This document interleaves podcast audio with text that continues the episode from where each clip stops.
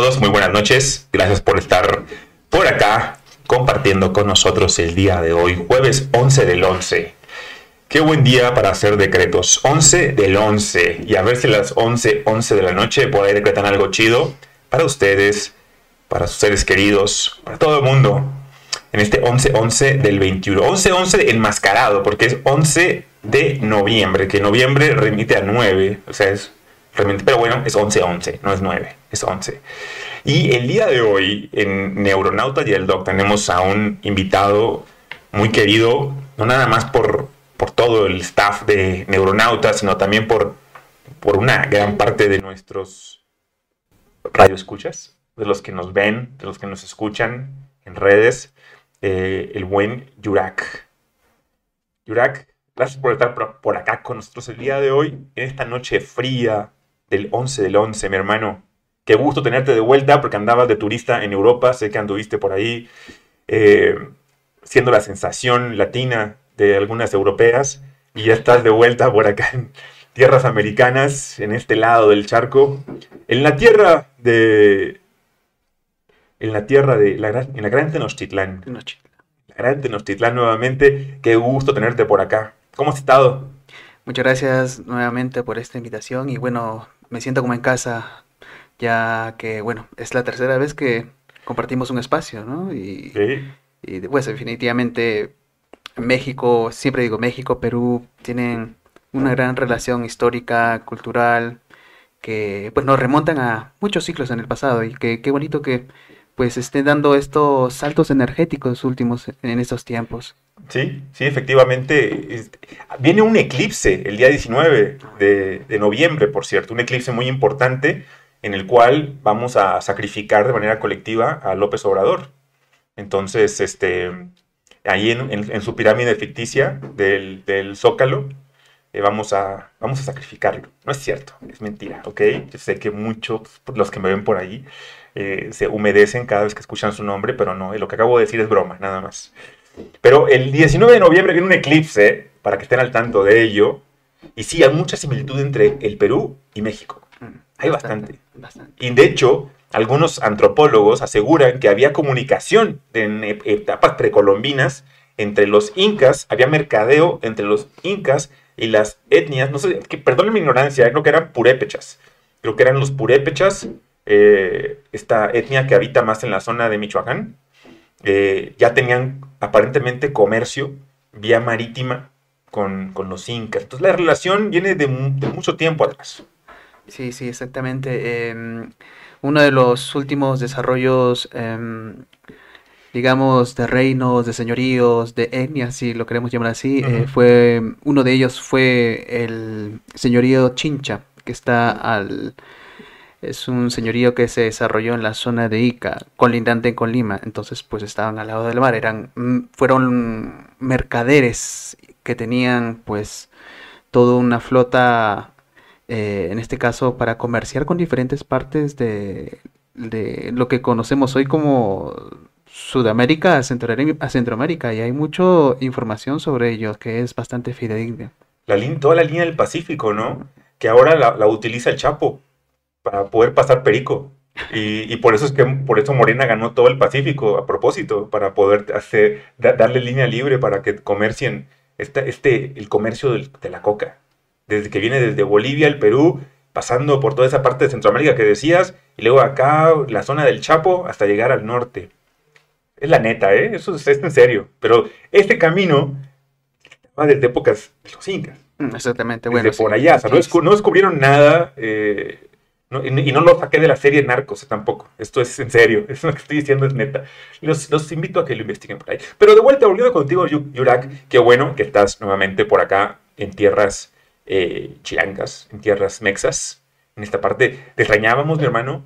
Hacía falta un poquito de medicina. y hacía falta un poquito del hombre medicina. ¿Cómo te fue por allá antes de que entremos a las diferentes preguntas que he por ahí recolectado de pacientes? ¿Cómo te fue? ¿Cómo te fue en Europa? ¿En qué países anduviste? Dando, dando ayahuasca, dando, dando amorcito, eh, leyéndoles el tarot, dándoles rapecito, cacao. ¿Qué hiciste por allá? ¿Qué andabas haciendo? Eh, bueno, sí, eh, nos dedicamos mucho a algunas actividades. Esta vez estuvimos pues compartiendo mucho con un conocimiento propio acá del país de México. Estuvimos, eh, sí, dando sesiones, ¿no? Con plantas eh, medicinales, eh, pero curiosamente nos enfocamos mucho en el cacao. En el cacao. Sí, eh, muy curioso, muy curioso, pero la gente lo está recibiendo muy bien, más aún en estos tiempos en donde, pues, cacao como tonificante, cacao como energizante, cacao como superfood, ¿no? Un superalimento, Ujú. bastante, eh, pues, mu- mucho, da mucho sustento al cuerpo, ¿no? Eh, de por sí, hasta afrodisíaco, ¿no? De cierto modo. Güey, yo me lo he metido como perico incluso. O sea, agarro los granos de cacao, los pulverizo hasta que están así machín, machín, bien pulverizados. Y como si fuera rapé, nomás que con popote, para adentro. Y es un energizante, o sea, es, es como una cocaína, eh, pero natural. Te ayuda a la parte de despertar, aterrizar, ide- aterrizar ideas. Eh, y supe que lo estaban usando en algunos lugares de Europa de manera recreativa. Hay algunos, por ahí unos, este, eh, noticias que he leído por ahí de lo, de lo mismo, algunos archivos que por ahí me han llegado, de, de lo mismo, del uso recreativo del cacao para, para estimular, cual si fuera eh, perico, del que, del que comercian Maduro y López con toda la línea del Pacífico. Sí, no, no, sí. sí, pero, pero también, ¿no? Es, es otro de los ef- efectos. Yo creo que como todo, ¿no? Una, como todo puedes utilizarlo de diferentes maneras, ¿no? Como, Sí, pues es la creatividad, yo creo, innata Exacto. del ser humano. sí, sí, una piedra la puedes usar para arrojarle y lastimar a alguien, o puedes la- trabajar en esa tierra, en esa piedra para hacer una, Una- figura una bastante escultura. chida, ¿no? Una escultura. Sí, Todo sí. depende de cómo uno lo utilice. Y entonces ahí entramos al tema. Bueno, perdón, no te interrumpo. Ah, no, no, sí, yo aquí te... yo sé que yo cuando me agarro, luego. Pero volviendo, entonces, ¿usaste cacao en Europa? ¿En, lo- en, qué- en qué anduviste? ¿En, en Bélgica? ¿En Holanda? Sí, estuvimos en esa área. Obviamente que por la situación que está haciendo en estos momentos, pues, eh, bueno, hay ciertas limitantes, ¿no? Hay que, pues, por...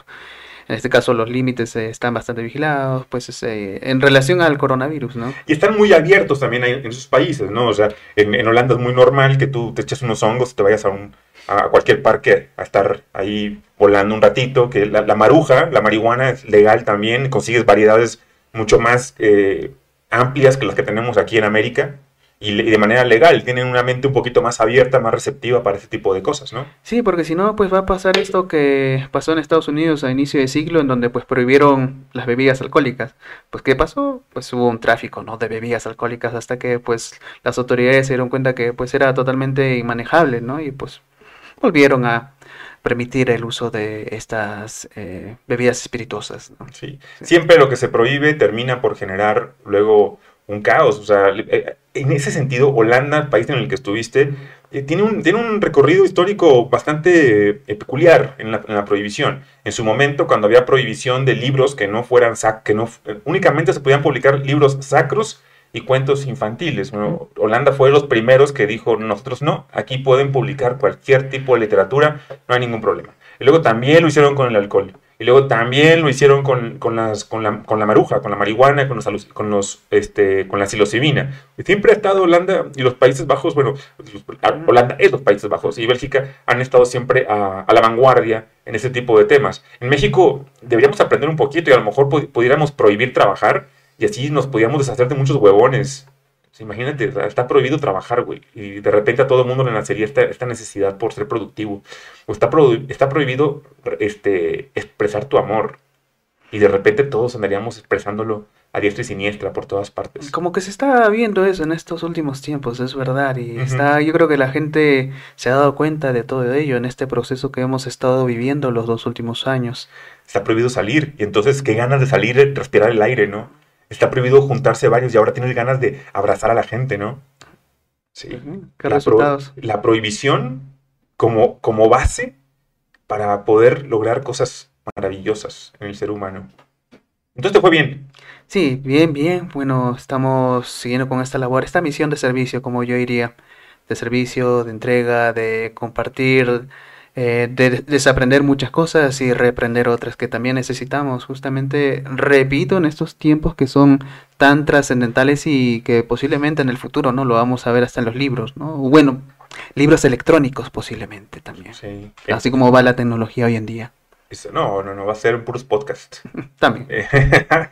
Oye, pero entonces anduviste en esos países, también anduviste en Perú. En Perú sí, estuve en Perú haciendo, bueno, siguiendo con la labor también, porque bueno, obviamente que eh, la gente, siempre digo, necesita despertar, despertar. En un, quizás la gente lo va a tomar un poco a modo filosófico, pero es una verdad que, que pues se está manifestando, ¿no? Tenemos que despertar, ¿no?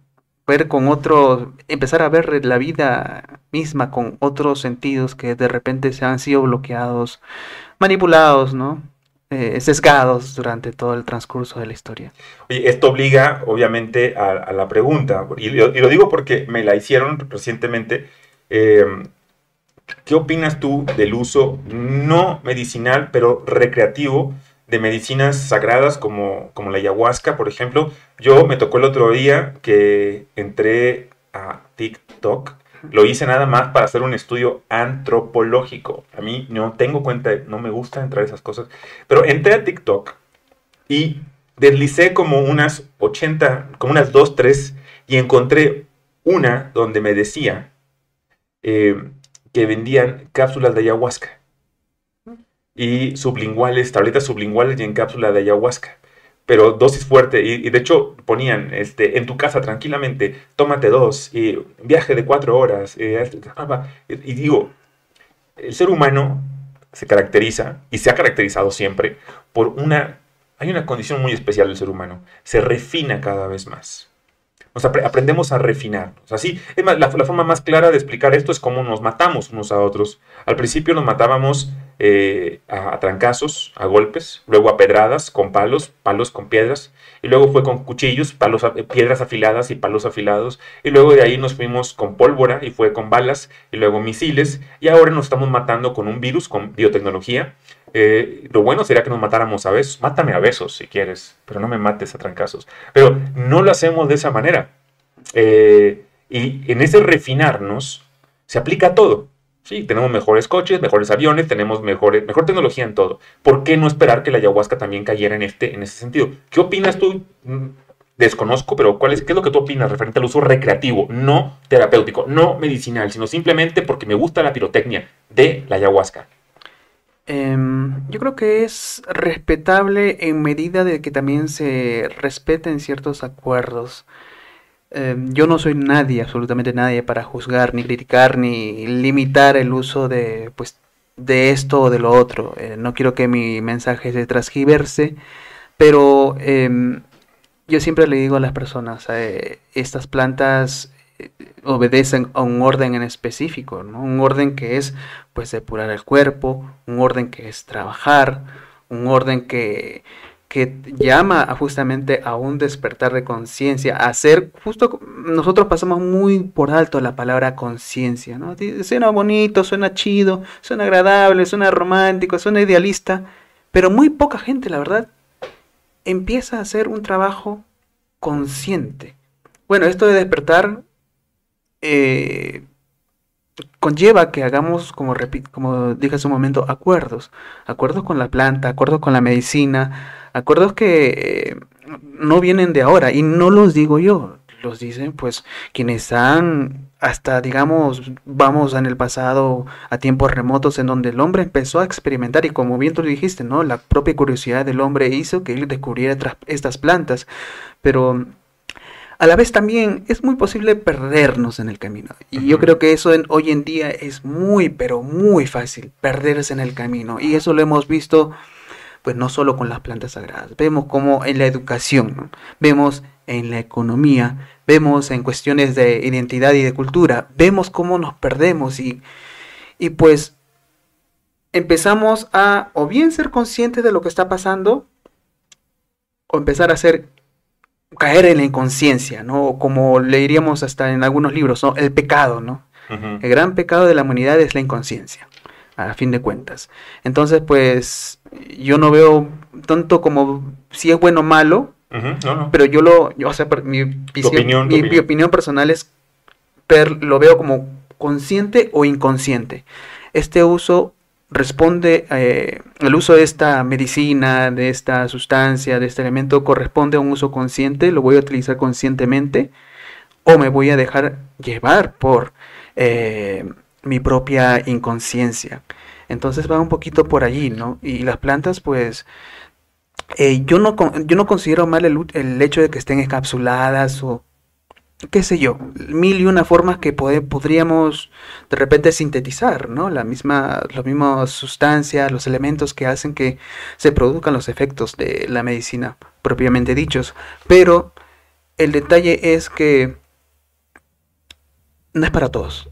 Si alguien lo quiere utilizar de manera recreativa, pues yo inmediatamente asumo que pues es alguien con experiencia, alguien que de repente tiene algún, eh, algún bagaje de conocimiento consciente para que pues pueda entrar en un estado extático, teniendo ya ciertos conocimientos previos para poder manejar estados introspectivos tan profundos y que pueden tener un impacto psicológico pues agradable, es sostenible pero un impacto que también puede ser confrontativo, desafiante y a veces molesto, ¿no? Porque la gente que piensa que, estas cosas son como todo, ¿no? Hay un lado, yo pienso así como el ser humano, ¿no? Yo puedo estar serio en este momento, pues mañana o de acá a una hora me puedo poner a bailar, o de repente pues puedo hacer otras cosas, pero siempre y cuando tenga conciencia para hacerlo.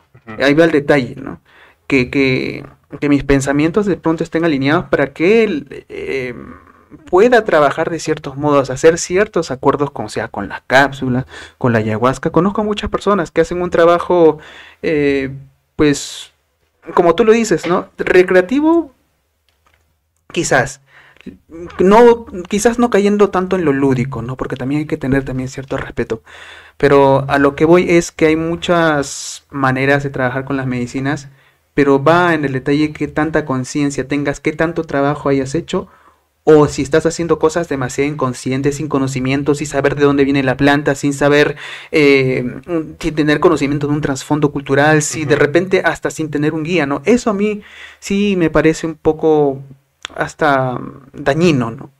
Tomando la seriedad del caso. Claro, claro. No, si me... ¿Qué le dirías tú a alguien si pudieras aconsejarle a alguien que va a tomarlo así de manera recreativa? ¿Qué, le, ¿Qué consejo le darías a quien está a punto de hacerlo solo? Yo, lo he hecho solo, yo he tomado este, abuelita solo, aquí encierro y demás, y he tenido, pero lo hago con la conciencia de que voy a trabajar. Eh, ¿Tú qué le recomendarías a, a un condechi, eh, dícese a un habitante de los rumbos de la condesa, que es progresista, eh, revolucionario de café chai latte de Starbucks y que se le ocurre darle cápsulas de ayahuasca a su perro o a su cerdito vietnamita para intentar que entre el perro, el cerdo y él logren entrar a este espacio, espacio de conciencia. Yo le daría a mi perro, ¿eh? no tengo perro, pero si yo tuviera un perro probablemente sí le daría medicina para ver que, a ver a dónde llega, a ver que, que si, si con eso creamos el apocalipsis perruno y quieren tomar el planeta y conectan las neuronas y empiezan a caminar. ¿Qué harías? ¿Qué le recomendarías tú? Primero, pues algo que considero muy importante es analizarse a uno mismo. Ese para mí es el paso más difícil que pueda realizar una persona. No escudarse en pues en la falsedad, ¿no? Y, muchas personas pues em, hacen ciertos actos pues también escudándose en ciertas em, filosofías, ideas propias, muy personales, pero que a veces escapan un poco de la realidad. Eh, eso yo considero un paso inicial. Si ya has pasado esta, digamos, este, este primer examen, este primer recuento, ¿no? Ya estás realmente consciente de lo, o medianamente consciente de lo que estás a punto de realizar, pues bien, yo creo que la experimentación es parte también de, eh, de, un proceso, de una habilidad inherente que tenemos nosotros los seres humanos. Queremos experimentar, ¿no? Y aunque a veces también hemos hecho cosas demasiado extremas para experimentar, yo creo que también habría que ver... Eh, si yo voy a experimentar, pues como lo decimos, en, hay una filosofía en la, en la Amazonía, quizás eh, vamos a comentar un poquito de esto en la gente, si vas a experimentar, primero experimenta bien en ti mismo, para saber qué es lo que te funciona de lo que no. Y no solo una vez, Así como en la medicina, se, se, prueba una medicina no solo una vez, se prueba un medicamento pues un determinado número de veces para conocer si hay efectos secundarios o ese medicamento puede generar daños colaterales.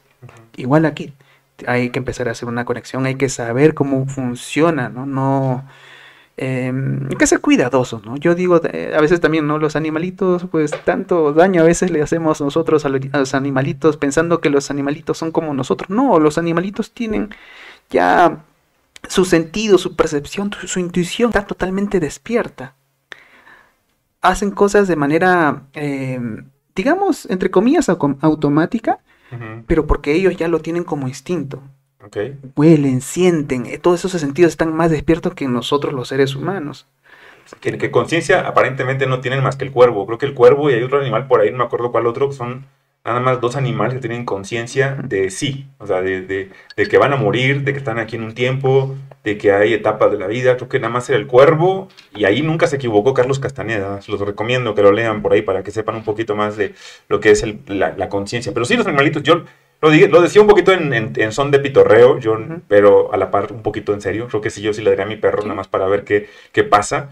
Es más, de hecho hay, un, hay un rumor por ahí, se comenta que para el sapito, para el bufo, los primeros que lo probaron en ese momento fueron los perros. Y de ahí fue que les surgió curiosidad de que vieron, güey, ¿por qué ese perro que era tan bravo, después de haber probado el sapito, fue que tuvo esta expansión de conciencia y, y se volvió manso, se volvió un perro sabio? Sí. Sí, expansión de conciencia, una palabra también muy comentada. Muy trillada. Hasta muy trillada, ¿no? Porque a veces yo digo, despertar eh, para mucha gente es arcoíris y lucecitas y psicodelia, para un, pero a veces, y creo que si has leído Carlos, tú has leído Carlos Castañeda, No, no, no resulta así. El despertar de conciencia duele. Claro, claro. Es doloroso en ciertos momentos, obviamente. No, no todo tampoco, como toda la vida, no, no todo es dolor, como es alegría y un balance siempre. Y creo que dijiste algo muy importante en, tu, consejo primordial a alguien que, fuera a experimentar esto de manera recreativa, de manera ilúdica, de manera nada más por, ver a qué sabe, a qué huele. Em, y, me recuerda mucho eso que dices de conocerse a sí mismo, porque es, el consejo, curiosamente, que le da la pitonisa a, a este Neo en la película de Matrix, que la pitoniza representa a la ayahuasca. Por eso es que sale del color que sale ella, por eso es que eh, está donde está, haciendo lo que está haciendo. Ella es la ayahuasca, es la abuelita. Y cuando él va a salir de ahí, de con ella, ella le señala el letrero que está arriba y tiene una inscripción en latín, que la inscripción lo que dice es, conócete a ti mismo. En latín, no me acuerdo, es noche, no me acuerdo cuál, pero significa... Ajá, conócete a ti mismo. Es básicamente es eso. Porque a partir de que te conozcas, y para eso son las medicinas, vamos a ir poco a poco avanzando en el tema, las medicinas te ayudan, te abren la puerta, no te llevan por de la mano, te abren la puerta para que inicies un proceso de, autoconocimiento, básicamente. Eh, sí, vas a experimentar cosas ya nos platicarás un poquito para los que no te han visto antes y tienen curiosidad de qué va esto. Eh, vas a experimentar cosas muy variadas, muy diversas. Hay diferentes etapas durante un viaje de ayahuasca. Em, pero por más que sean cosas duras o difíciles, jamás van a ser malas. Las mismas. Una paciente muy querida, que tengo mucho cariño y muchísimo respeto y amor, eh, me preguntaba precisamente eso qué diferencia había entre el sapito y la ayahuasca. Le digo, las dos son medicinas.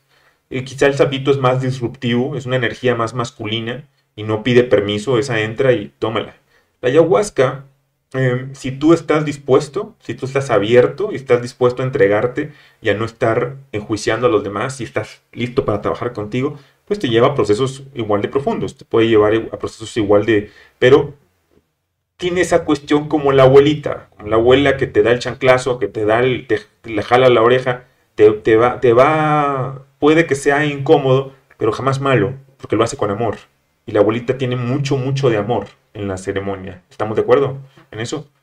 Y le, es lo que yo le, alcancé a comentar por ahí a, esta muy querida amiga, está muy entusiasta en que tengamos un grupo próximamente de trabajo que espero que se dé en los, siguientes días. Em, pero hay, hay más. La, la, duración, si bien en el sapito duran como media hora, 15 a 30 minutos en la sesión, en la ayahuasca duran de 4 o 5, a veces un poquito más de horas en el proceso. Pero también uno aprende en estos procesos que lo último que importa es el tiempo, porque tienes, hay, hay una diferencia en lo que es tener conciencia o no. Cuando estás en proceso, entonces usas palabras como expansión de conciencia, chakras, eh, energía, el todos somos uno, lo usas. Cuando realmente estás en el otro lado, entonces ahí ahí ya no usas tanto esto, sino el, sí, somos uno solo, este, esto no es una realidad, esto es una simulación, vamos a tomarlo relajado, que al fin y al cabo es un juego.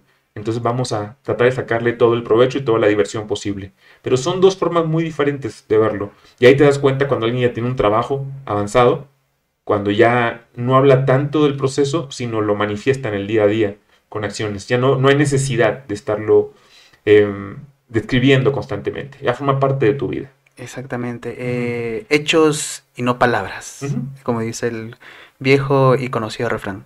Sí, eh, em, buen punto el que has tocado, porque hay, yo siempre digo, hay, hay muchos, hay personas, cada persona trabaja a medida de, de su propio nivel de conciencia, ¿no? Uno va expandiéndose, como tú dices, ¿no?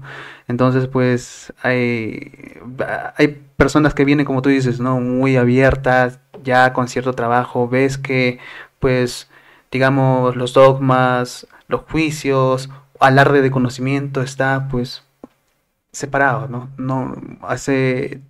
Eso lo profesa uno mismo en su vida. Pero bueno, también hay personas que obedeciendo a esa dualidad y a ese también caos y orden que con el cual convivimos en el día a día aquí en este campo de entrenamiento llamado pues vida, ¿no? Eh, pues hay personas que empiezan a empieza el ego, ¿no? Ese ego tan nocivo empieza también a inmiscuirse en este tipo de labores, ¿no? Entonces, pues hay personas, repito, que toman una vez ayahuasca y perfecto, hacen una apertura de conciencia, empiezan a descubrir, entre comillas, ¿no? Para que la gente entienda rápido ciertos misterios del universo, ¿no? Que al final no son misterios, ¿no? Todo está allí, todo está al frente de uno, sino que está servido como, como en bufete. Sí, no, negamos a verlo. Negamos a verlo. Eh, pero, hay gente que, pues también, ¿no? Obedeciendo, repito, a esa dualidad, y no es una crítica, es, es simplemente un, un, dato real, si lo queremos ver de esa manera pues también que toman 2, 10, 20, 30 veces ayahuasca y, y no ocurre ese proceso de transformación que uno tanto esperaría, ¿no? No los ves tan despiertos, ¿no? Sino, de repente muy sumidos en sus egos, ¿no? Y no, y no, y no, no es juzgarlos, porque habemos quienes nos casamos una, dos, tres veces y no, aprendemos, ¿no? Este, hay quienes se casan en la primera y va, hay quienes nos, no, se van a casar 100 veces más y a ver cuándo. En la ayahuasca es como cuando un niño va a caminar también. ¿Cuándo, es que un niño, cuántas caídas le toma un niño antes de la última caída a que camine? Las que sean necesarias. ¿Cuántas sesiones de ayahuasca te va a tomar? Las que sean necesarias por un lado, pero también por otro lado, las que te tome soltarte completamente y ser honesto contigo al final de la ceremonia. Porque si trabajaste bien, si te preparaste bien para una ceremonia de ayahuasca, si lo hiciste como como se debe hacer en el previo, en el durante y en el posterior, pues ya se ah, es un cambio radical de tu vida, es para siempre, es un cambio que es para siempre. Em, y a lo mejor no requieres 50 sesiones, 200, a lo mejor requieres de una sola. Y con esa fue eh, la chispa adecuada, como diría el filósofo Bumburi. Eh, y es nada más cuestión de, darle, darle oportunidad por ahí. Em, pero bueno, para quienes no conocen, platícanos un poquito de la ayahuasca, Yurak, de, de esta medicina que es el de, las, de todas las medicinas que tú das, de todas las terapias que tú facilitas a las personas, como maracame, como chamán, como hombre medicina, como facilitador, ¿es probablemente la más intensa que tú manejas? yo diría que sí. Sí, Yo diría que sí. Platícanos un poquito acerca de ella. Yo ya lo sé y muchos, pero ¿qué más da? ¿No les va, no, les va, no les va a molestar que les cuentes un poquito de vuelta? Ayahuasca, no. Aya significa espíritu y huasca es soga. Entonces, pues si analizamos por qué los antiguos llamaron a esta planta ayahuasca, ¿no? En quechua, ¿no? Significa soga de los espíritus. Porque se dieron cuenta que conectamos con lo que, pues, muchas personas van a entender como el espíritu, el alma, tocar esas fibras tan íntimas de nosotros mismos y que en el transcurso de la vida, pues, muchas veces, muy pocas veces podemos contactar. Hacemos un contacto con esa área, con ese otro yo que también existe obedeciendo también a la dualidad. No somos un cuerpo físico, pero todos, absolutamente todos sabemos, independientemente de las cuestiones religiosas eh, aprendidas desde la infancia, todos sabemos que hay algo. Todos lo sabemos, es Vox Populi. Pero muy poca gente se atreve a conocer esa área. Porque obviamente, eh, repito, es una cuestión también de educación. Imagínense, nosotros estamos viendo, querramos o no, incluso yo también, vemos todo esto de una manera occidental. Ya tenemos cierto programa, pero obviamente estamos, entre comillas, desprogramándonos, ¿no? Estamos haciendo ese trabajo, ¿no? Para ver todo esto de una manera más universal. Imagínense cómo lo veían, cómo veían los ancestros, eh, sea en México, en la China, en Rusia, porque este conocimiento no es, no es un monopolio. Este es conocimiento general, se conocía en todos lados, pero de diferentes maneras. Imagínense qué visión tenían ellos, ¿no? Con qué ojos lo veían estas prácticas. Obviamente que muy diferente a lo que lo, a la manera en, que la, en la cual nosotros vemos e incluso practicamos, de cierto modo.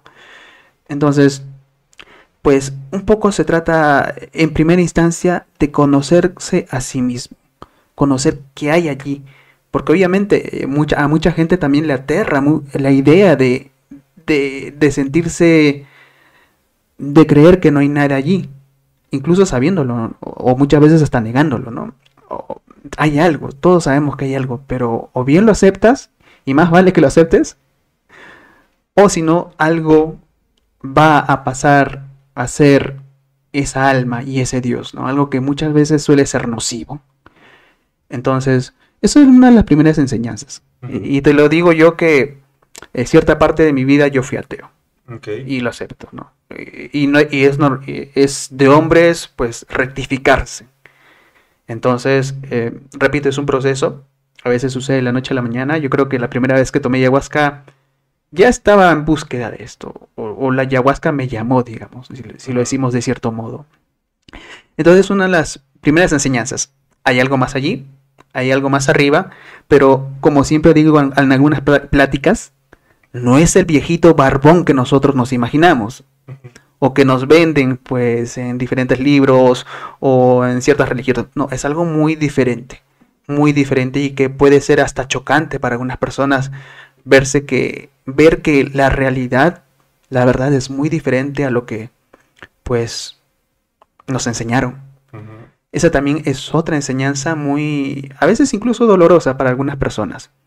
Depende del, repito, del trabajo que, como tú bien dices, se haya hecho anteriormente. Aceptar. Entonces, ayahuasca, la soga del espíritu. Vas a tocar tu espíritu, en pocas palabras, vas a tocar el alma, vas a entrar a una experiencia extática divina.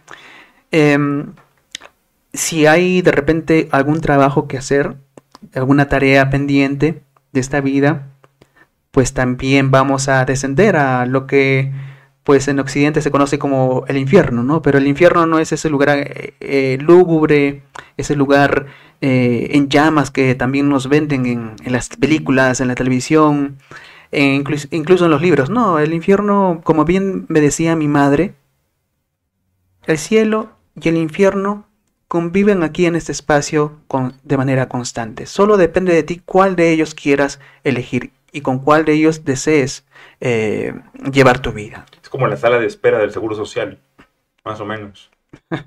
Sí, yo creo que, también yo siempre a mi paciente les digo, ¿eh? si tu chamán maracame, facilitador, con el que vas a tratar de trascender, no se ríe, lo digo porque te acabas de reír, eh, si no se ríe, no tome medicina.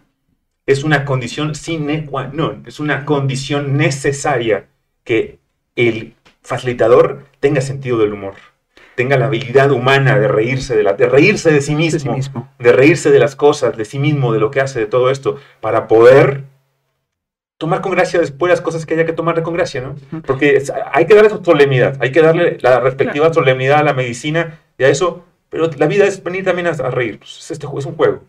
Eh, yo digo, eh, es conocer todo. Yo creo que, y en base a ello, en base a lo que conoces, pues empiezas a ver, bueno, esto me gusta, ok. Esto, pues, trabaja bien con mi cuerpo, ok. quizás sí, quizás no, quizás me sirve, quizás lo dejo. Porque todos somos, todos somos iguales en el sentido que pertenecemos a la raza humana. Sí, todos somos iguales. Pero todos también a la vez, volviendo al tema de la dualidad que siempre repito, pues todos somos diferentes, ¿no? Y, eso, también es una ilusión, fue inventado. O sea, veamos, veamos a la primera vez que se tomó como determinación llamarnos humanos.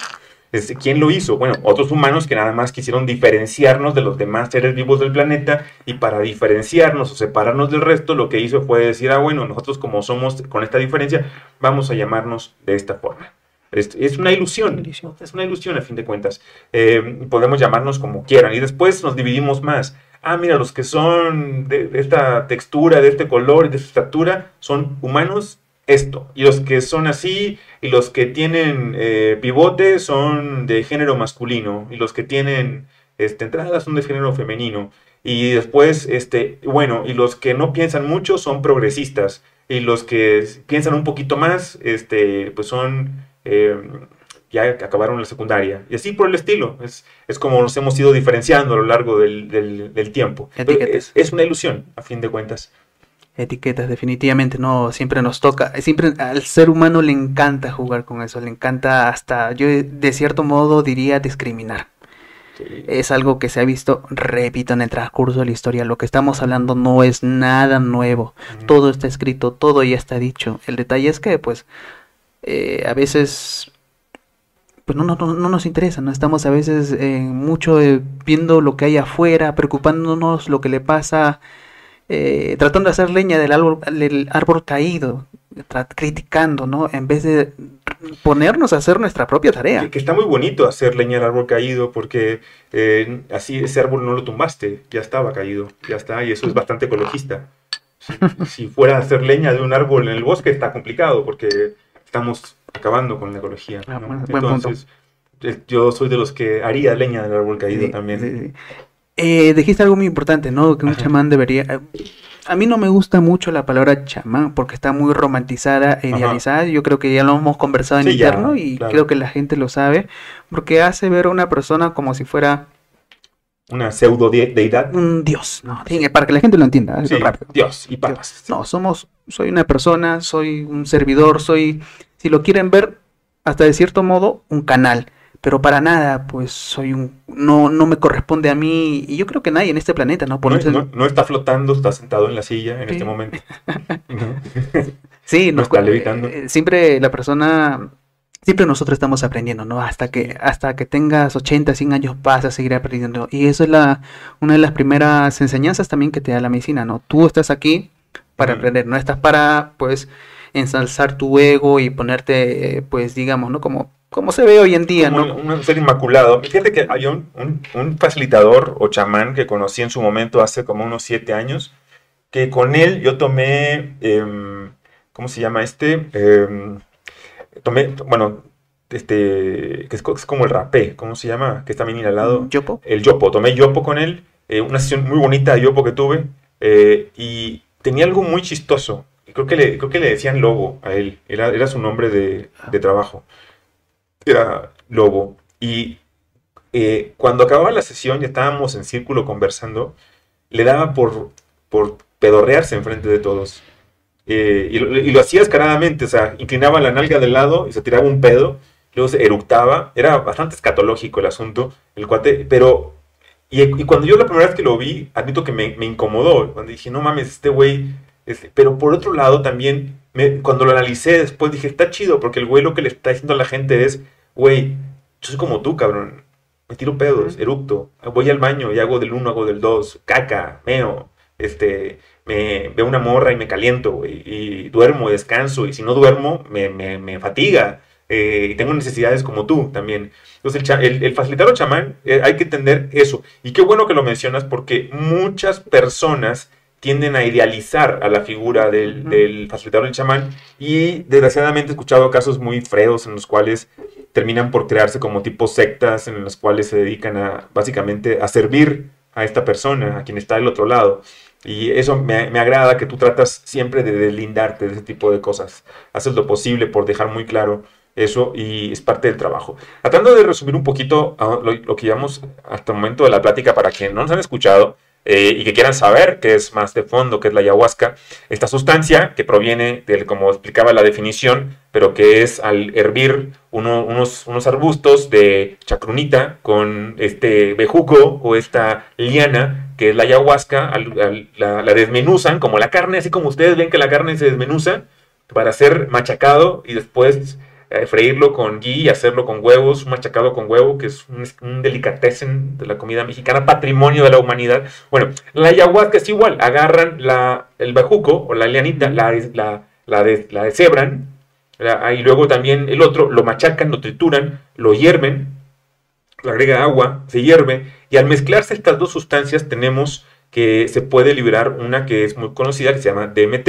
El DMT, o que algunos lo conocen como molécula espiritual, si quieren por ahí ver el documental, entra al torrente sanguíneo, llega al sistema nervioso, llega al cerebro, abre el tercer ojo, te conecta la glándula pineal con el todo, te hace darte cuenta de algo que generalmente no te das cuenta en el día a día, que eres parte de un todo, que somos uno, que lo que le haces al de enfrente, te lo haces a ti, que si le das al de enfrente amor, te lo das a ti, que si al de enfrente lo pateas, te pateas a ti mismo. En pocas palabras, que somos uno solo. La ayahuasca te ayuda en ese sentido a que puedas conectarte con esta unicidad, que puedas trascender todo esto y por lo mismo viaja por diferentes zonas de lo que tú conoces como pasado, de lo que tú ya viviste y muchas veces, si no crees que las muchas o más, a lo que llamamos como futuro, para hacerte entender que solamente hay un ahora que solamente hay un presente, una hora. Te, muestra lo que hiciste, lo que harás, lo que eres.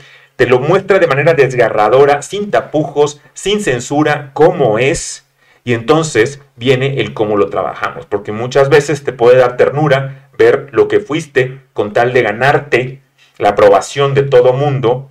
Eh, o puede que te odies, o puede que te ames. Y esto es lo importante de la figura del facilitador o del chamán, para poder estar ahí después en el proceso tocándote los acordes, los instrumentos, eh, los, los ícaros, que son unos cantos eh, característicos del Perú, de, la Amazonía, que se usaban para ayudar a generar con estas frecuencias tipo mantras el acceso de tu conciencia a ese otro lado. Eh, y es muy importante la figura para que sepa seleccionar tanto la música que te va a poner, ya sea en un audio o que te va a cantar, y que sea alguien que de entrada, número uno, para mi gusto, para mi gusto, que se, sepa reír. Eh, siguiente, que tenga sensibilidad y que no vaya a juzgar a nadie. Que no, vaya, que no vaya con la intención ese día de juzgar a ni un solo participante. Que nada más vaya con la intención de dar amor y recibir amor. De entregarse completo ese día. Porque ese día, ese día va a ser tu renacimiento. Ese día vas a trabajar cosas muy profundas. Entonces, ya que te dieron la ayahuasca, esta bebida, ya que te llegó a la piñal, te la expandió, te llegaste a esos lugares maravillosos y pudiste ver al, hijo de, la pájara Peggy con Mickey Mouse patinando en, rollerblades y jugando este fútbol con los demás, pero a la, la, par viste versiones tuyas no muy chidas del pasado, del presente y del futuro, ya que estás ahí, ese tiempo se prolonga por unas cuatro horas más o menos, y en ese tiempo está, en el caso de Yurak, tocando diferentes instrumentos como son la guitarra, eh, eh, la, flauta de pana, que es un instrumento eh, precolombino y, que, que, eres un maestro en el mismo, el, charango también, en el cual estás bastante bien capacitado, y otros instrumentos por ahí que ayudan a estimular la pineal y a poder estar viendo todo el tiempo cómo está el pacientito, cómo está la persona que está en estos lugares qué, está trabajando, si está bien, si es necesario traerlo para acá, si es necesario dejarlo que se regodee en su punto y estar listo para recibirlo nuevamente con mucho amor y con mucha comprensión en la parte final. Cuando durante el proceso pueden estar purgando, pueden estar vomitando constantemente, sacando lo que tomaron Y la purga es muy importante, no nada más por, por, lo que, por sacar la ayahuasca, sino porque también representa esta transitoriedad de las cosas, porque en esta experiencia de vida nada es para siempre, todo es temporal. Entra y sale. Respiramos, metemos oxígeno. Exhalamos, sacamos dióxido de carbono. Nos alimentamos, comemos. Cagamos, sacamos lo que nos sirve. Bebemos, metemos líquido para hidratarnos. Orinamos, sacamos lo que ya no hace falta en el cuerpo. Y en el día a día tenemos experiencias maravillosas en el día a día. Pero muchas veces a lo largo de la vida, en el recorrido de que nacemos al día de hoy, se acumulan experiencias que debimos haber soltado y que no lo hicimos. Entonces, en la ayahuasca, esas experiencias que no soltaste en la infancia, en la adolescencia, en la etapa adulta, en la adulta temprana, lo que sea, que están atoradas ahí, las vas a sacar de tu cuerpo en forma de purga, en forma de vómito o en forma de revivir la experiencia en ese momento para poderla trascender a algo verdaderamente productivo. De ahí lo importante de la ayahuasca, ahí lo importante a veces de la purga. Yo, a mí me costaba, pero obviamente que hay un paralelismo. A mí me costaba purgar, me costaba vomitar ¿Qué es lo que te dice eso de mí? Pues te decía que obviamente me costaba soltar cosas que tengo atoradas. ¿no? Y hay que tener el valor y la honestidad para decir, güey, sí trabajé chido hoy, pero me faltó soltar todavía más. No acabé de soltar. Sigue atorado esto ahí y venga, próxima sesión en un mes o en una semana, ahí voy a estar para ahora sí soltarme como gorda en tobogán y recibir toda la, bendición de la abuelita. y termina la sesión y duermen un poquito, descansamos y al día siguiente nos juntamos para integrar todos. El que quiera compartir, bienvenido. El que no quiera compartir, bienvenido también, para poder aprender. Porque muchas veces lo que dice el otro te va, te va a timbrar. Dices, eso me tinca, eso me tinca, eso, me está diciendo algo que yo requería saber de mí. Y qué bueno, y ahí te sueltas, y ahí empiezas también a, compartir, a sacarlo. Si no lo sacaste con la purga, lo sacas después de, de otra forma. La cosa es trabajarlo. Eh, hay muchas medicinas. La ayahuasca es una de mis medicinas favoritas. Obviamente, eh, no nada más mía, sino de muchos de ustedes que me escribían para pedirme que invitara de vuelta a Yurak por acá y que qué bueno que lo tenemos de vuelta por México. Pero eso es un poquito de la ayahuasca para que tengan ustedes una idea. Eh, corrígeme por ahí, mi estimado Yurak, si algo dije mal porque me da por decir pendejadas constantemente. Soy, una ametralladora de pendejadas, todo el mundo lo sabe, pero es bueno que me corrijan de vez en cuando. No, todo está bien, todo está... Eh, yo creo que conoces la profundidad del proceso, entonces, pues definitivamente son ideas que compartimos y creo que por eso también estamos aquí en esta noche, porque compartimos puntos de vista bastante similares. Sí, sí, sí. Eso, eso es lo bonito. La ayahuasca te ayuda a que puedes entender bien todo lo que compartes con los demás, todo lo que, lo que Sí, esa es la palabra, lo que, lo que, en lo que somos iguales. Y te ayuda también a entender que lo que no, no es importante que no, Más son las cosas que nos unen que las que nos separan. Sí, y que entendiendo que la naturaleza no se equivoca, no hace dos de uno mismo, no, hace dos iguales. Todos somos distintos y eso es lo maravilloso de la naturaleza. Y esto lo decía, pues, eh, a mí me, me ya saben muchas personas que me agrada mucho leer a Carl Jung. Decía algo muy sabio. Todos nacen originales y mueren copias. Sabias palabras. Todos nacen originales y mueren copias. Está, está lindo, voy a, voy a guardarlo por acá para poder compartirlo más adelante. Vamos a ver si hay ah, algunos mensajes. claro, nacemos, nacemos iguales, morimos copias. El reto va a ser entonces comenzar a, a buscar esa originalidad. Claro, nuestras singularidades. Estaba buscando algún comentario hasta ahorita, parece que no, que todo va bien con, con, la... Sí, ¿verdad? ¿Todo por, todo por ahí, producción. ¿No hay, ¿No hay preguntas todavía? ¿Sí? Ah, bueno, ahorita me las pasan. Preguntas no, pero hay este, comentarios. Comentarios, a ver qué comentarios por ahí. ¿Te los paso? Sí. ¿O te los leo? Eh, pues léemelos y los repito en caso de que no se escuche. Aquí nuestro productor Eric Mesa. Saludos a, a, a Alejandro Llerena también, un amigo que ahorita Hola. Eh, ah, está tomando un break y le tengo todo el cariño del mundo. A Emilede, que se integra al equipo de trabajo, Emi, para apoyarnos con la parte creativa y, producción y demás. vamos a ver qué nos cuentan por ahí. Eric nos va a compartir algunos comentarios. Eh, Blackberry. La hoja de coca se hacía una bebida con cualidades curativas y la utilizó y la utilizó un señor para hacer una bebida de Coca-Cola por esa ruta hasta el norte de América. Es un comentario. Eh, Diana Díaz, saludos, mi gran doc. un abrazo Miss Diana. Miss Diana, que ya estuvo por acá con nosotros, a ver cuándo la traemos de nueva cuenta, que tuvo un accidente porque eh, Diana, eh, en lugar de tomarse una ayahuasca, decidió aventarse de una avioneta. eh, y creo que no hablé paracaídas, no sé cómo estuvo, le dieron, le dieron órdenes equivocadas. Te dijeron, no sé qué te dijeron los de los del plan de vuelo, te dijeron, ábrelo, ciérralo, no sé qué vainas. La cosa es que Dianita, pues, aterrizó y se fracturó las piernas, está convaleciendo en este momento con fractura de, de ambas piernas, este, de, de uno de sus brazos. eh, ya tenía fracturado el corazón, que se lo habían roto por ahí, no sé quién. Entonces, este, pero está, está, está convaleciendo ahorita para recuperarse. Un abrazo y un beso, Dianita. Eh, Blackberry otra vez, dice yo, una coca antes del examen, se graba todo lo que estudias y una coca bien helada. Qué chido la temática. Chris González Serna, con todo respeto, Yurak debería hacer tutoriales de maquillaje, de maquillaje y sería millonario. Eh, eh, ¿qué, qué opinas acerca de, de qué es tu maquillaje, Yurak, para que le Ah, sí. expliques a la Ah, sí, gente? gracias, sí. Yo siempre, em, la gente dirá que bueno, traemos las plantas y la herbolaria y chalala, chalala, como dicen aquí. Ajá. Pero la gente y la gran mayoría de facilitadores em, dejan de lado una parte muy importante. La, el estudio de la ancestralidad como tal y de la cultura de la cual provienen estas plantas. Porque bueno, sí, es muy bonito escuchar la filosofía como tal y bueno, despertar de conciencia y pues yendo, abocándonos a diferentes eh, ramas, ¿no? Que, Claro. que se han ido desarrollando, desarrollando durante la historia, pero muy poca gente estudia historia como tal, especialmente histo- historia prehispánica.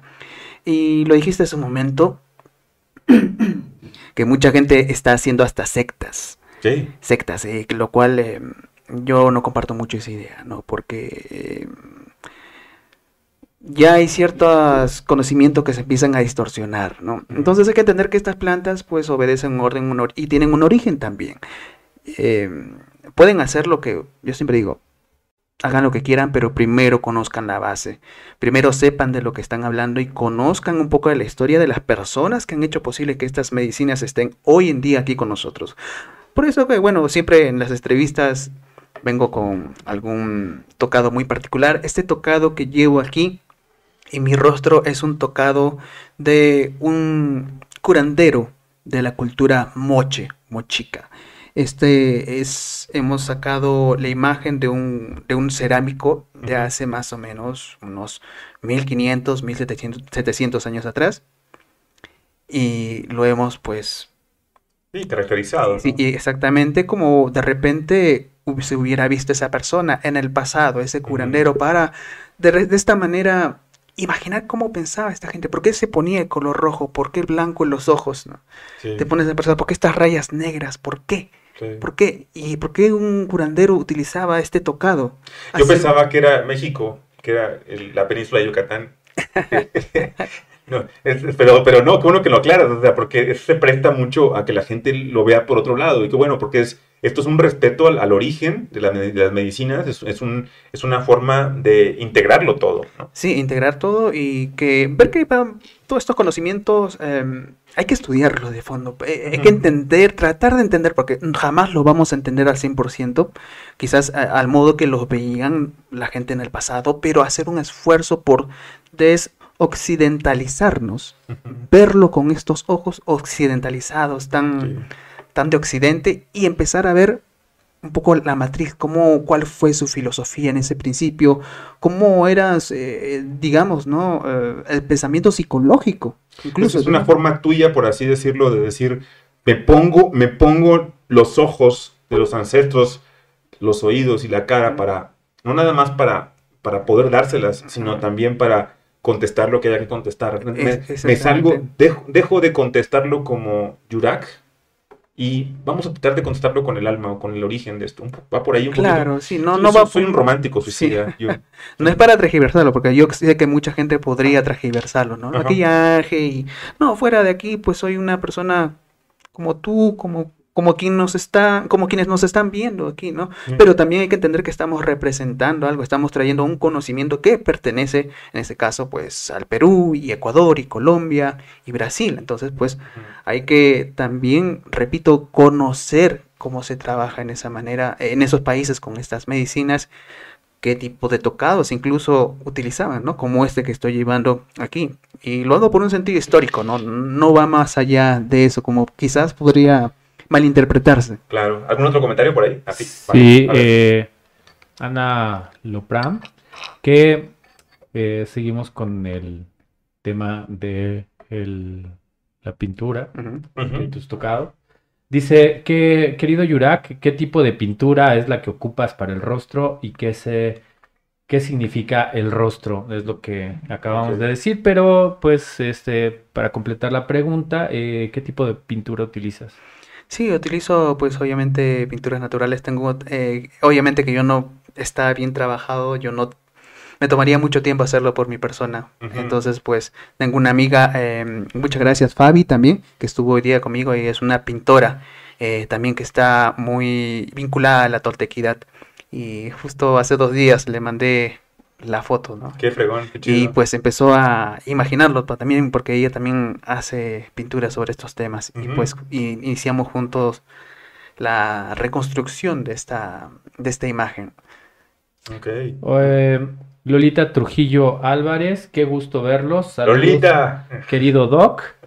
Y Te quiero, Yurak, te quiero mucho, Lolita. los abrazo. ¿Con qué frecuencia puedo tomar ayahuasca? Pregunta Lolita. Eh, muy buena pregunta. Si de repente tomaste una vez y no quieres tomar nunca más porque te pareció suficiente la toma que hiciste, viste todo lo que necesitabas, perfecto, está bien. Si de repente hiciste una toma y quieres volver a hacer una toma nuevamente al día siguiente, también está bien, porque cada persona lleva su ritmo. Algunas personas no necesitarán tantas tomas. O hay gente que hasta ni necesita tomas, ¿no? Es- no es para todos, ¿no? Pero hay mucha gente que sí lo requiere y gente que sí necesita trabajar en sí mismos. Entonces, pues, eh, depende de cómo uno lo sienta. No solo hay que, eh, eh, eh, di- digamos, dejarnos llevar por los pensamientos, sino también sentir al cuerpo. El cuerpo también siente, el cuerpo también despierta y empieza justo también a hacer llamados. Entonces, pues, cuando ocurre esto es probablemente el mejor momento para eh, realizar una toma eh, de medicina ayahuasca, cuando los pensamientos, cuando el cuerpo eh, se sienten alineados para realizar un proceso profundo, porque es un proceso profundo, a veces muchas personas no quieren hacerlo de nuevo, pero hay gente que ve el potencial que tienen dentro de sí mismos y que, bueno, la ayahuasca también despierta, ¿no? Sí. Hace que salga todo ese potencial y ven el resultado, ven los mensajes, ven el crecimiento, pues dicen, ok, pronto haré una toma de ayahuasca nuevamente. Yo les recomiendo mucho por eso que se den espacio, o sea, entre una y otra, lo mínimo que se den, a veces yo recomiendo una semana de perdido. eh, hay quienes toman a veces viernes, sábado y no pasa nada, o sea, está bien, depende del trabajo que estés haciendo y la persona con la cual estés trabajando. Yo respeto mucho todas las formas, pero sí es bueno aterrizar porque es demasiada información. Es mucha Es información. mucha información la que se obtiene en una sesión. La cantidad, por ahí hay un programa en Netflix muy bueno sobre, eh, en el cual ponen a evaluación diferentes cosas alternativas y entre ellas ponen a la, ayahuasca y ponen el caso de una pacientita que tenía un síndrome, no me acuerdo, el síndrome un poquito raro, en el cual eh, van perdiendo la movilidad y ella estaba en silla de ruedas.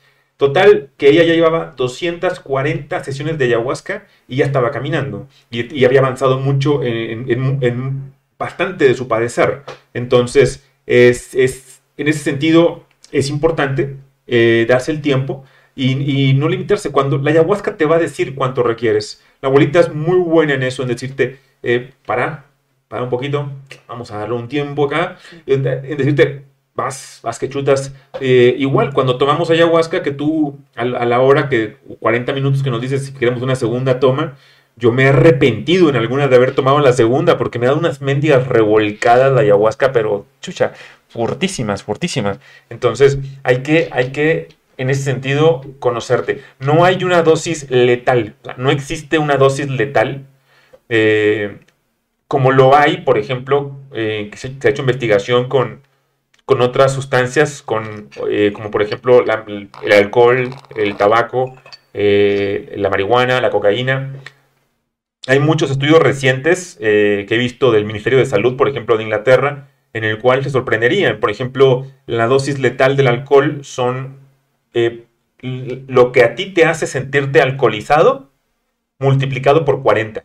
O sea, si a ti te hace sentirte alcoholizado un shot de tequila o de, mezcal, con uno tú sientes el efecto del alcohol, con uno, entonces multiplicas ese uno por 40 y mueres si te tomas los 40 consecutivos. Eh, en el cigarrillo es por 200. Si te toma un cigarrillo sentir el efecto de la nicotina, con uno te toma, bueno, uno por 200 consecutivos sin parar, te mata. Y la, coca eh, perdón, la marihuana, eh, el reporte lo acabo de leer apenas recientemente, es del Consejo de Salud de Inglaterra. eh, la marihuana son multiplicado por 2000. Si a ti te toma un churro de mota o un bong sentir el efecto, entonces eso multiplicado por 2000 te mata. Entonces son dosis muy, en las medicinas son muy altas. En la ayahuasca no viene el reporte porque en, el, en, el, lo que hicieron con DMT habían llegado a dosis eh, arriba de los 3000 y pico, ya no, ya no podían seguir testeando, no, no, no, hay, no hay un riesgo letal.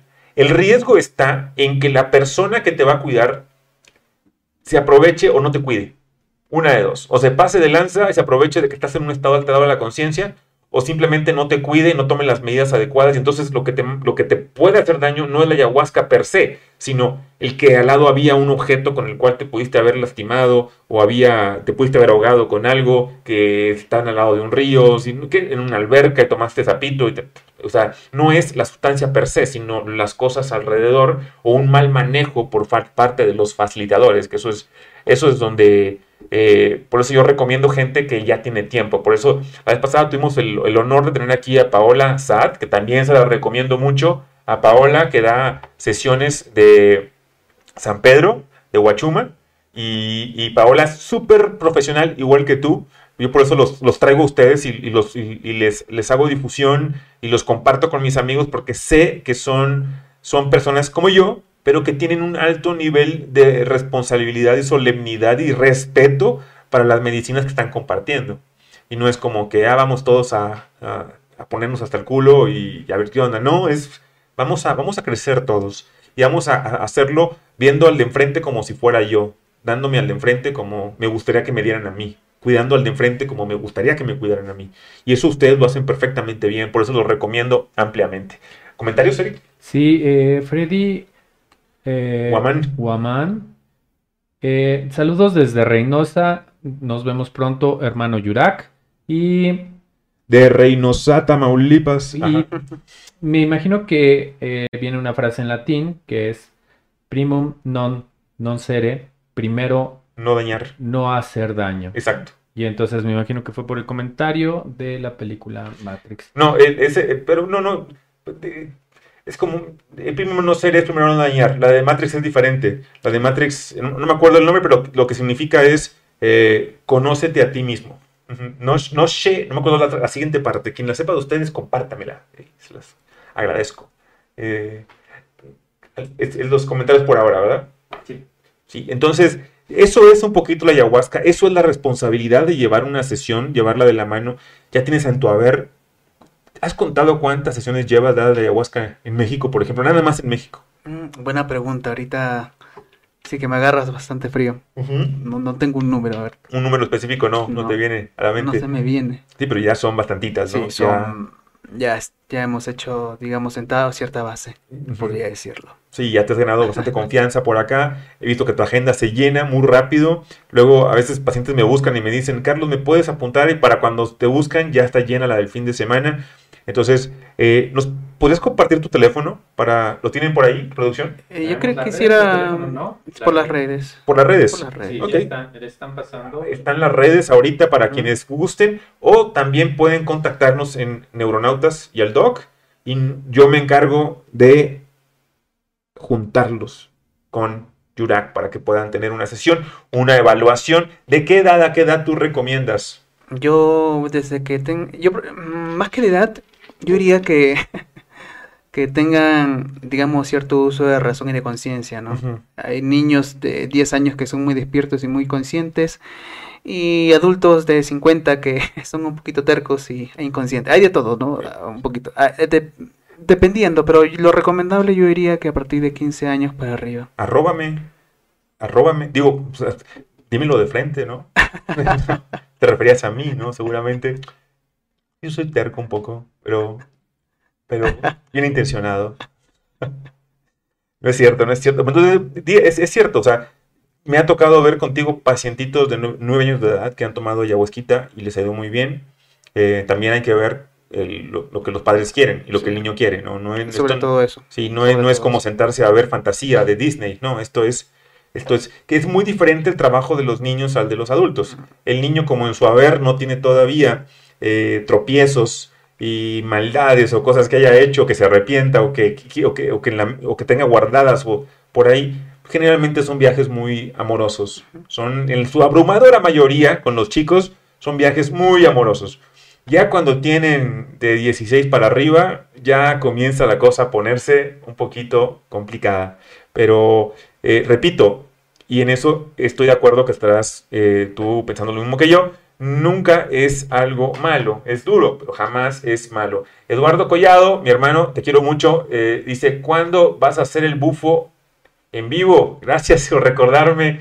Sí, pues mira, eh, estamos viendo porque sea, ya, ya que me recuperé al, al 100% de, del- de, de, este virus, que no puedo decir su nombre porque a las, las benditas redes sociales les encanta eh, censurar El bicho. el bicho, eh, ya que estoy recuperado al 100%, ahora sí que me siento mejor que antes, ahora sí vamos a poder a ponerle fecha. Vamos a ver para poder hacer esa ceremonia en vivo y creo que va a estar de huevos para todos, para poder desmitificar un poco, para poder romper tabúes, eh, eliminar miedos y darles confianza a quienes tengan por ahí la intención de hacer un sapito. eh, ya platicaremos de esto más adelante porque tengo el compromiso de un amigo muy querido que también da sesiones de sapito de venir aquí a hablar de la experiencia eh, del, del bufo alvarius de Otak o el famoso sapito.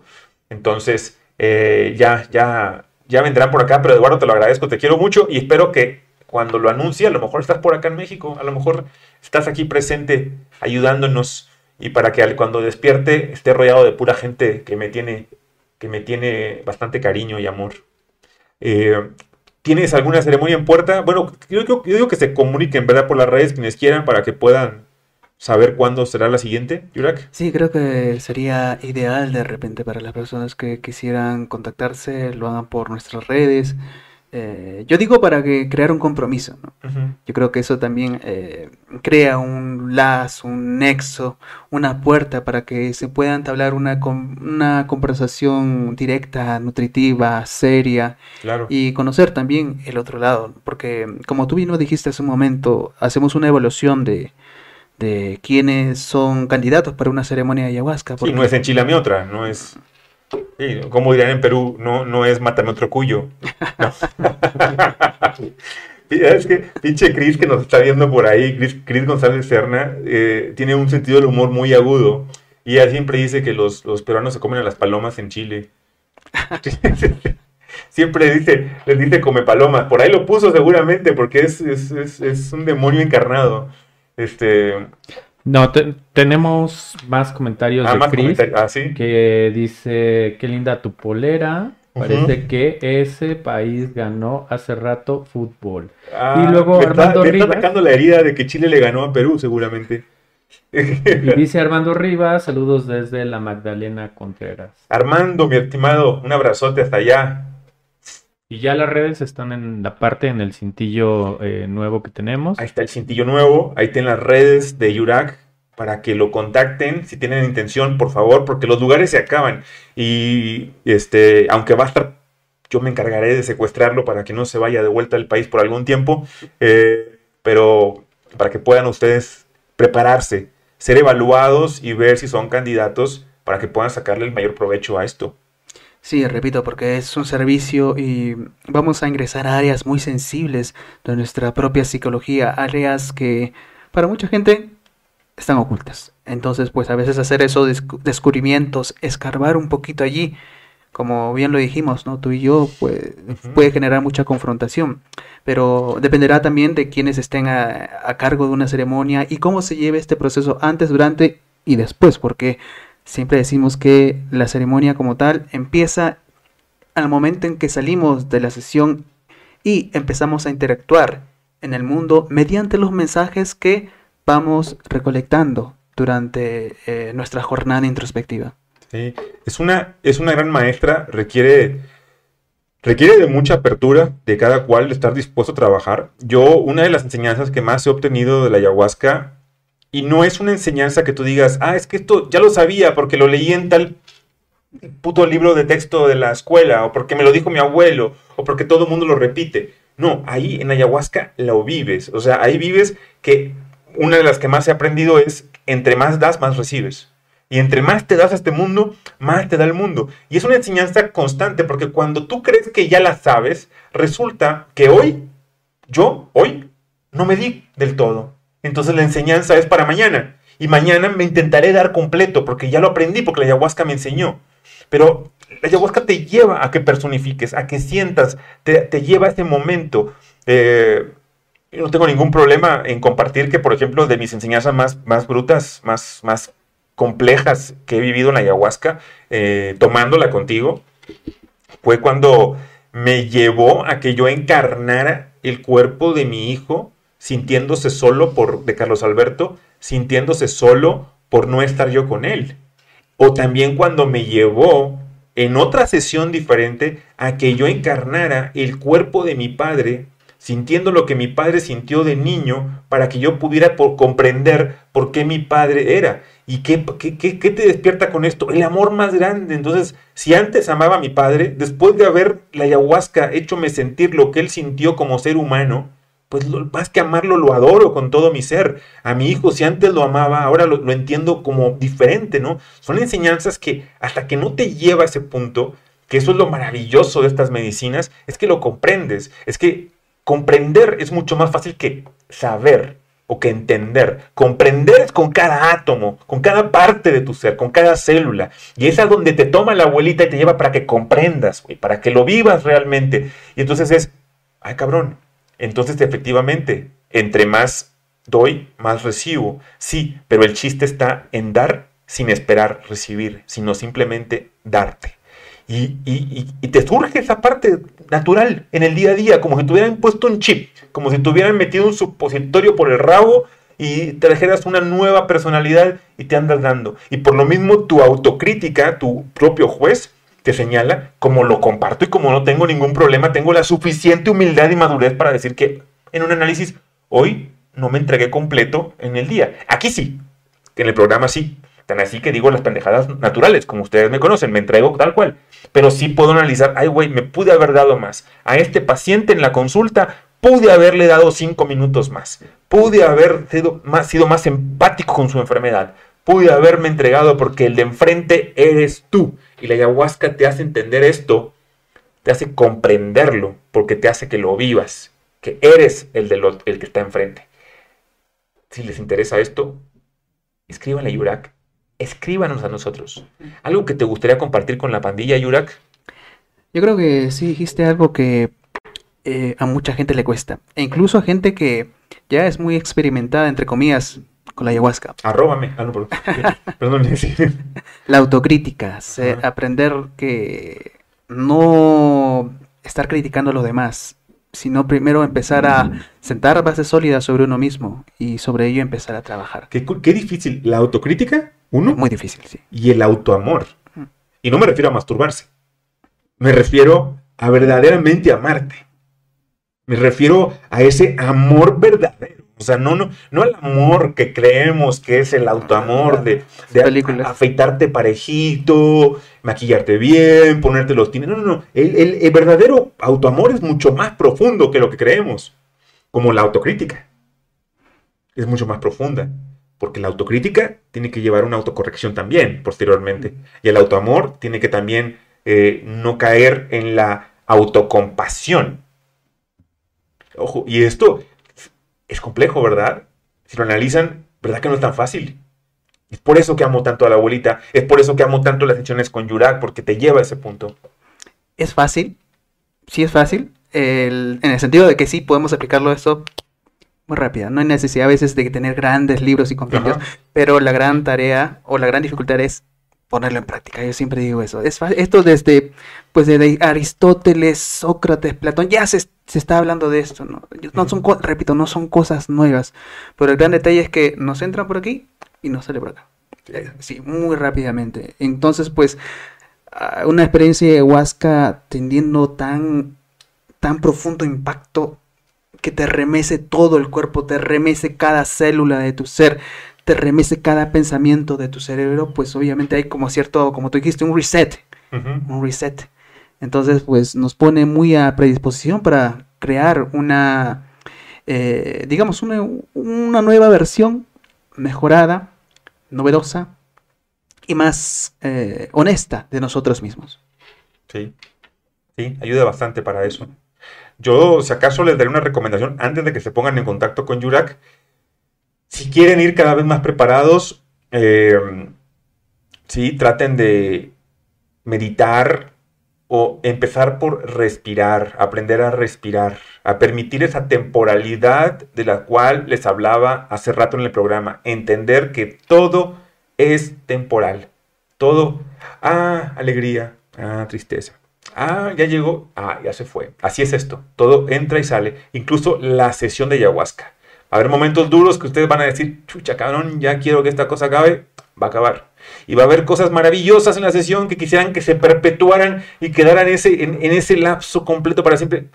Va a terminar. Como en el día a día. ¿Estás contento? Te tengo noticias.